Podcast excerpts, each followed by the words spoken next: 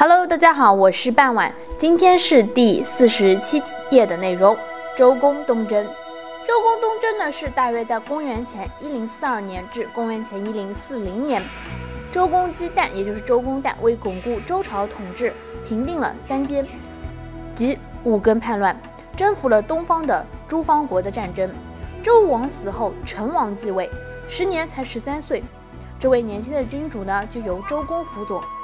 但是周武王弟弟管叔、蔡叔和霍叔不服就散布谣言，说周公想要篡位，与纣王之子武庚纠合，联络一批殷商的贵族，并且煽动了东夷几个部落，联合起兵清君侧，史称三监之乱。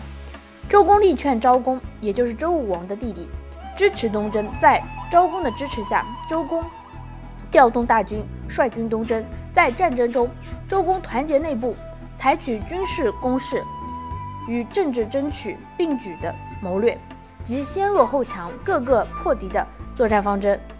首先以重兵沿武王伐纣路线，直取朝歌，击溃武庚所部，攻占管叔、蔡叔的阵地，杀武庚，诛管叔，放逐蔡叔，贬霍叔为庶民，继之进兵东南。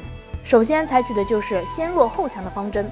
先攻徐、武怀等九夷，经连续作战，攻灭熊、嬴族十七国，千一民于洛邑，最后才挥师北上，攻燕，迫使燕国投降。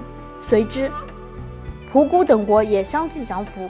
至此，历时三年的周公东征胜利时期也就到此结束了。感谢大家的收听，我们下期再见，拜拜。